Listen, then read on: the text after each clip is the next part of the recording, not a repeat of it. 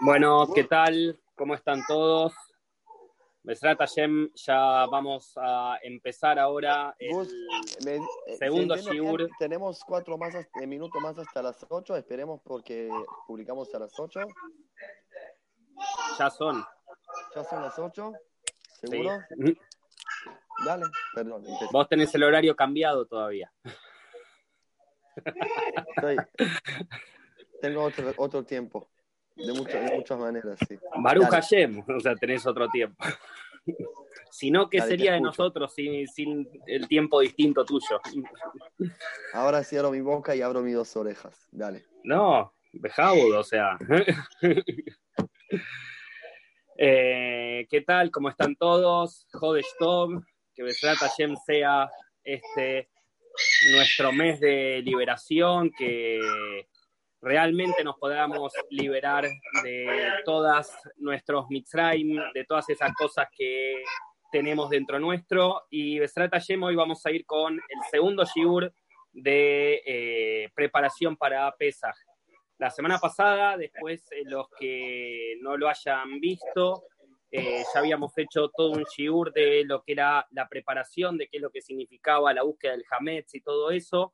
Hoy vamos a ir más que nada a lo que es los propios 15 pasos, Besrat Hashem, si podemos llegar, y si no, la semana que viene vamos a hacer el último shiur previo a Pesach, con, eh, terminando los pasos que no hayamos llegado hoy, más lo que viene posterior a Pesach, o sea que en realidad ya empieza medio de Pesach, que es todo el proceso de Sfirata Omer.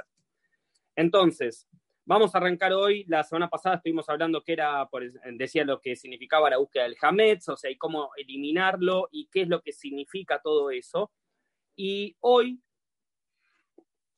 vamos a apuntar a los 15 pasos del Seder, que en realidad son 15 pasos que van de la esclavitud a la liberación.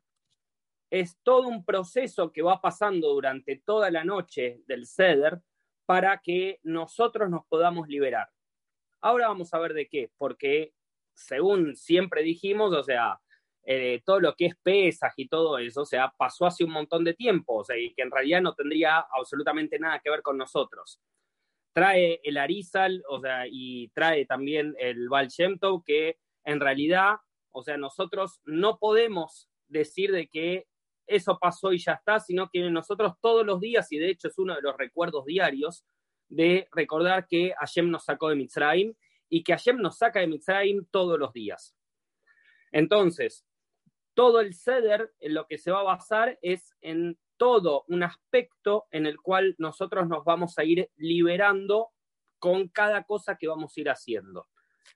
Entonces, no voy a nombrar cada uno de los pasos así, así los 15 pasos ahora, sí voy a ir nombrando uno a uno, pero haciendo la explicación.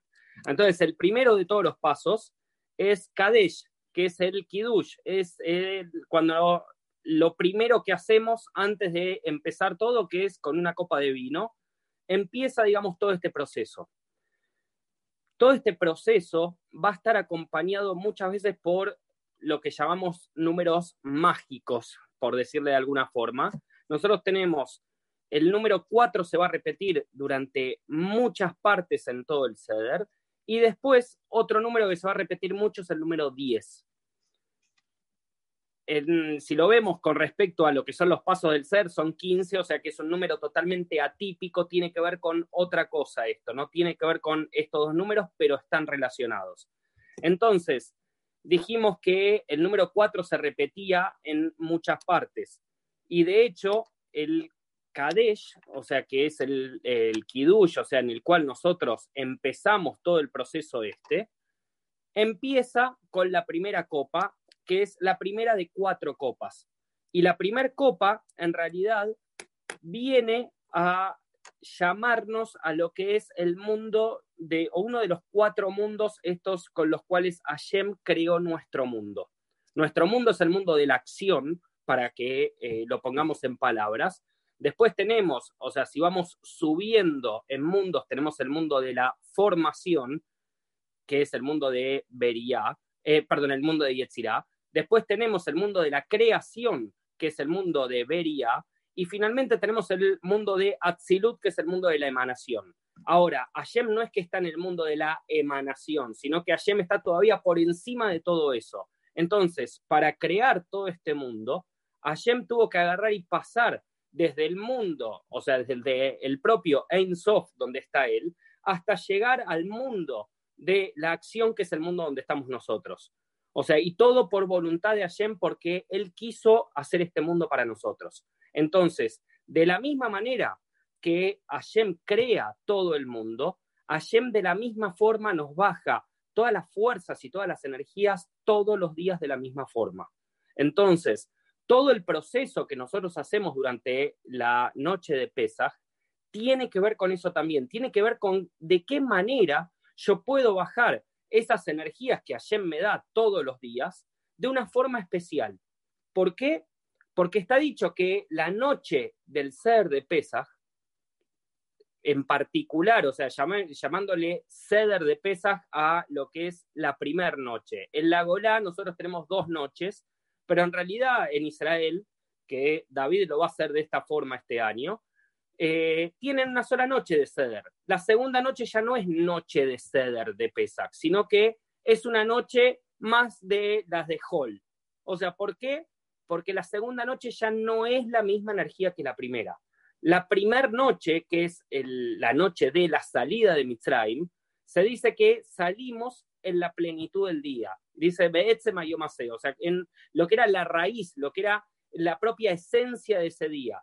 Entonces, traen los cabalistas que la iluminación, la energía que se baja en esa noche, es de tal forma que la noche se hace día.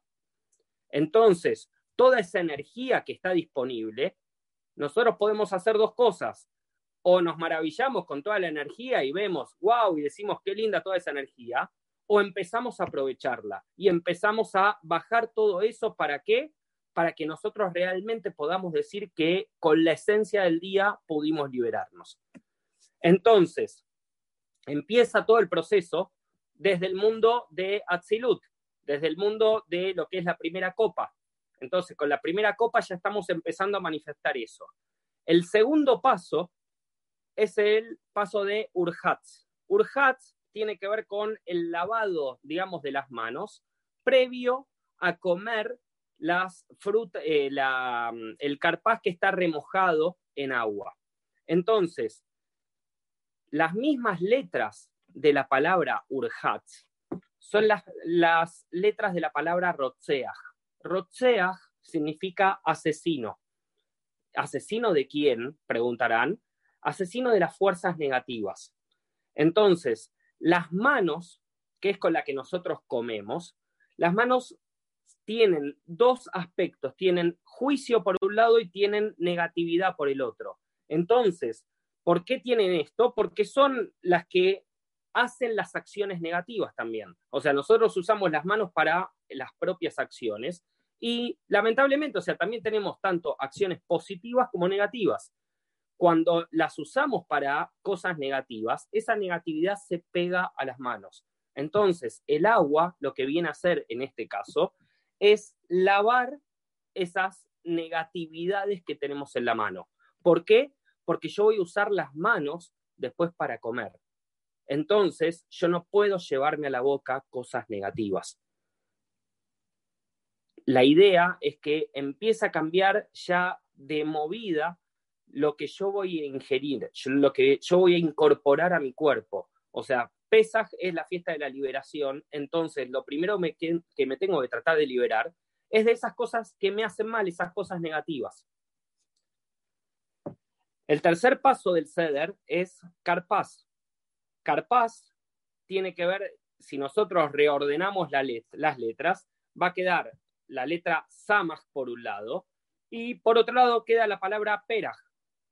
¿Y esto qué significa? Alude, por un lado, al trabajo duro de 600.000, de 600.000 que eran las almas que salieron finalmente de Mitzrayim.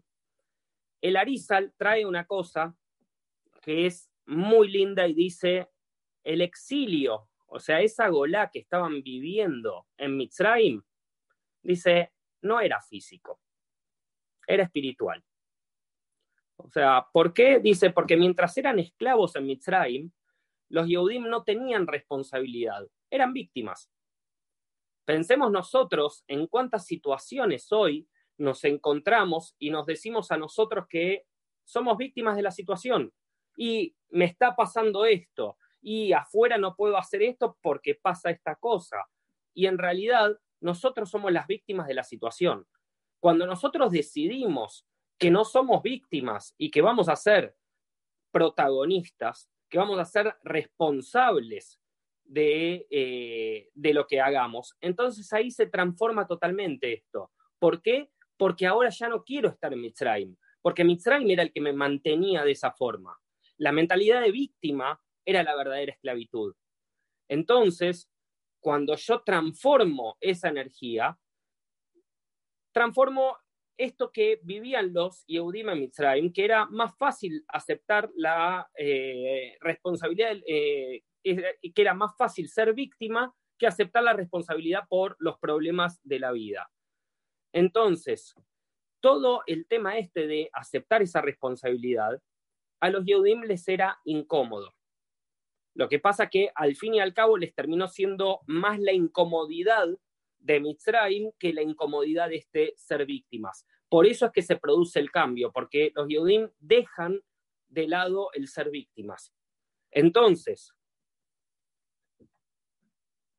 yo puedo entender que ningún evento está fuera de nuestro control y, y nuestra naturaleza reactiva es la que nos ciega a la libertad que es posible. O sea, cuando yo reacciono, cuando yo me muestro, digamos, como un animal, yo estoy siendo reactivo, con lo cual no puedo pensar, no puedo diferenciar lo que está bien de lo que está mal, porque solamente reacciono ante los hechos. El Arizal nos está diciendo, no, corre eso de lado, porque eso no sos vos. Vos tenés capacidad de raciocinio, vos podés no reaccionar ante las cosas. Entonces, la primera fase de todo esto es nos miramos en el espejo y nos culpamos a nosotros, porque la primera parte es, dejo de culpar afuera, empiezo a culparme a mí. Ok, es un primer paso, está muy bueno, pero el segundo paso es que yo realmente tenga el control, eh, el, poder, digamos, y el control de la libertad. Entonces, cuando yo tomo ese control, cuando yo realmente ejerzo eso, dejo de ser víctima. Entonces, con el carpaz lo que estoy haciendo es ganar la habilidad de ser dueños de nuestro destino. ¿Por qué? Porque estoy tomando ese trabajo duro de 600 mil y lo estoy transformando en otra cosa. Ya no quiero ser víctima, sino que ya quiero tomar yo el control de todo esto, ya quiero yo ser libre. Entonces, por eso es uno de los primeros pasos en todo esto. El cuarto paso es el paso de Yahatz que es el partir la matzá. la matzá del medio, nosotros tenemos una matzá superior y una matzá inferior, y la matzá del medio es como la que equipara lo que son las fuerzas superiores e inferiores. Y esta matzá del medio se divide en dos, justamente. Una va a ser el aficomán y la otra va a quedar en el plato del ceder. La que es del aficomán es lo que va a manifestar lo que es la energía positiva y la que queda en el plato va a manifestar lo que es la energía negativa, en el sentido de no de separar estas dos fuerzas, sino de entender de que nosotros estamos conformados por las dos partes. Ahora, en este momento, que estamos al inicio todavía de todo el ceder de Pesaj, todavía no podemos comer de esa parte positiva. Todavía tenemos que hacer una transformación en nosotros. Todavía recién estamos arrancando con todo lo que es este proceso de liberación. Por eso es que el aficomán se esconde. El aficomán se guarda para poder comerlo después, para poder entender de que la energía en este momento no es la adecuada, para entender de que muchas veces a nosotros hay cosas que nosotros decimos, ¿por qué Hashem no nos da esto? ¿Por qué no me da esto que quiero tanto? Obvio que todos queremos comer el aficomán, Estamos diciendo que es la energía positiva. ¿Cómo no lo voy a querer comer? Hashem nos está diciendo, no, hay un momento para comer eso. Vos tenés que estar listo para poder comer eso. Todo el ceder va a atacar a todas las cuestiones nuestras que nosotros hacemos reactivas. Vamos a tener que domesticarnos, sí, vamos a tener que esperar. O sea, es un ceder que para muchos puede ser larguísimo porque hasta el momento de comer hay que esperar un montón y son un montón de pasos y esto y que lo otro. Y Hashem te está diciendo, no, no, hay un momento para cada cosa. Tenés que poder esperar. Y quédate tranquilo que cuando vos esperes vas a ver que todo es maravilloso. Pero ahora, en este momento, todavía no es momento de comer el aficomán. Por eso es que se esconde, por eso es que lo guardamos para después. El quinto paso del el ceder es Magid. Magid está relacionado con el poder de la palabra, es la, el relato de la Gada en sí. Magid conecta además con los 13 eh, atributos de Rahamim, las 13 eh, nombres de Hashem que transmiten esa misericordia. Son esos 13 atributos con los cuales Hashem nos perdona todos los días cuando hacemos, o sea, y decimos las, las macanas que nos mandamos. Hashem, o sea, con eso nos perdona que es una de las cosas que nos enseñó Moshe en el día de Yom Kippur. O sea, que al decir todo eso es como que Hashem nos limpia. Entonces está todo relacionado con la energía de los milagros. O sea, si Hashem puede cambiar algo, cambiar una naturaleza que era de determinada forma, eso es la energía de los milagros. Entonces, para eso, lo que se hace es, la primer parte se descubren las matzot y se levanta el plato del ceder. Y acá vienen una alegoría, digamos, a estas diez cosas que nosotros decíamos. Las tres matzot corresponden a las tres sefirot intelectuales. Después tenemos el plato que contiene a las seis cosas que están adentro, digamos, o sea, que son, o sea, la pata de, ¿cómo se llama?, de cordero o de pollo puede ser también, el huevo, las hierbas amargas, o sea, el jaroset, después el carpaz y el jaseret. O sea, y esos son seis cosas que aluden a los seis atributos emocionales. Y finalmente, el plato de la que hará, que es el que contiene todo, alude a Malhut. Entonces, otra vez tenemos estas diez cosas que también van a producir un cambio en cada uno de nosotros. Las tres matzot corresponden a Jochma Binaidat, o sea que es toda la parte intelectual, es de donde va a salir toda esta energía que nosotros estamos trabajando. Ahora, no es casualidad que toda esta energía intelectual, ¿de dónde va a venir? Viene de las matzot.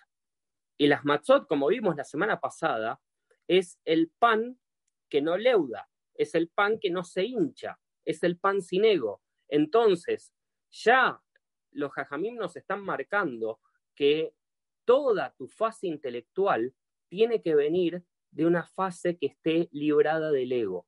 El ego no puede ser parte de lo que es tu cabeza. Tu cabeza no puede tener ego para poder agarrar y hacer cada uno de los pasos que siguen. Después tenemos el zroa, que es el hueso, que representa a Gesed. Gesed también está representado, o sea, y acá en el plato ahora vamos a ir diciendo, por cada, por cada uno de los, eh, de los Sabot, más otros personajes más muy importantes dentro de Am Israel. Eh, Abraham representa a Gesed.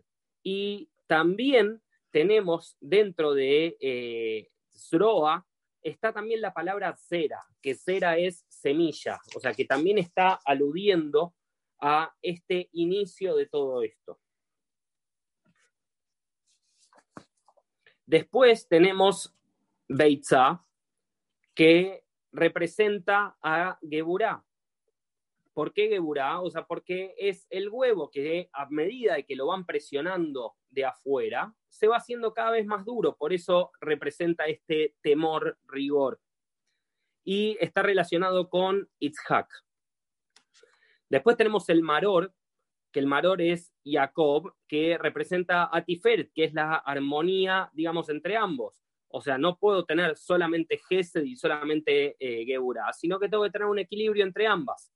Después tenemos el Jaroset, que es dulce. Según la Kabbalah tiene 11 elementos y estos 11 elementos aluden justamente al Ketoret, que era lo que nosotros eh, cuando teníamos el Beit HaMikdash y en el Mishkan también, se hacía el Ketoret y eso también ayudaba a poder perdonarnos, digamos, en las acciones que nosotros íbamos haciendo. El, el eh, corresponde a eh, Netzach y está relacionado con Moshe. Después tenemos el Carpaz, que es Aarón, que corresponde a Od, que es el agradecimiento. O sea, que viene justamente el Carpaz, o sea, es el agradecimiento por todas las cosas que me van pasando. O sea, no por nada, Aarón era de los que más eran eh, agradecidos con, no solamente con Hashem, sino con todas las criaturas, y trataba de que haya esa armonía entre todas las criaturas. Finalmente eh, tenemos Haseret, que es el último de los platitos estos que está, que corresponde a Yosef. Yosef es el fundamento, es el que une, digamos, todo lo que está ahí adentro. Entonces, todo eso, ¿en qué se une al final? Se une en el plato. El plato corresponde a Malhut, que corresponde al rey David. Entonces, cada uno de estas cosas que nosotros utilizamos en el ceder, cada una está relacionada y cada una alude a uno de los aspectos nuestros a ir mejorando. Posterior, digamos, a, eh, a esto que nosotros habíamos empezado a decir con el Magid, viene después a las manías y posterior a eso viene la segunda copa. La segunda copa, dijimos, si la primera era que la que correspondía al mundo de la emanación, la segunda copa corresponde al mundo de la creación. Entonces, todo lo que dijimos hasta acá viene de un mundo que está entre todo lo que Hashem está tratando de darnos y también empiezan las fuerzas, digamos, de la dualidad. ¿Por qué decimos la fuerza de la dualidad? Porque la creación está hecha con estas dos fuerzas, con tanto fuerzas positivas como negativas. Entonces voy a tener fuerzas que van a ayudar a crear cosas y fuerzas que van a ayudar a destruir cosas. Y la realidad es que la creación son las dos cosas al mismo tiempo.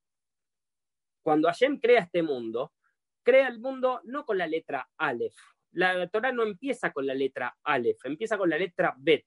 Y Bet alude justamente a dos comienzos, Bet, Bet, Reishit, o sea, dos formas de comenzar todo esto. Entonces, toda esta dualidad es a partir de este mundo. Y todo eso es lo que se está empezando a manifestar a partir de acá. A partir de acá empieza todo lo que es el proceso de creación. Y empiezan dos veces ahora esto que nosotros decíamos del proceso de cuatro. Tenemos primero las cuatro preguntas del Manishtana y después tenemos a los cuatro hijos. ¿Quiénes son los cuatro hijos? Los cuatro hijos están en la Torá, que dice el sabio, el simple, el malo y el que no sabe preguntar. Ok, ¿y qué significan en nuestro proceso que nosotros estamos haciendo de refinación y de poder mejorarnos a nosotros mismos? Los cuatro hijos son cuatro formas de conexión. Y la pregunta, que es la que nosotros repetimos de cada uno de ellos, es la medida de luz que voy a recibir. O sea, según cómo me relaciono con cada uno de los hijos, según qué es lo que exteriorizo, es lo que finalmente voy a manifestar, con lo cual es lo que voy a poder recibir. Entonces, el sabio es el que hace actos en pos del otro, con lo cual es el que tiene una de las mayores capacidades de recepción porque no recibe para sí, sino que recibe para dar. Entonces, Hashem le da esa capacidad de poder recibir aún más. El simple es el que tiene buenas acciones, pero también es el famoso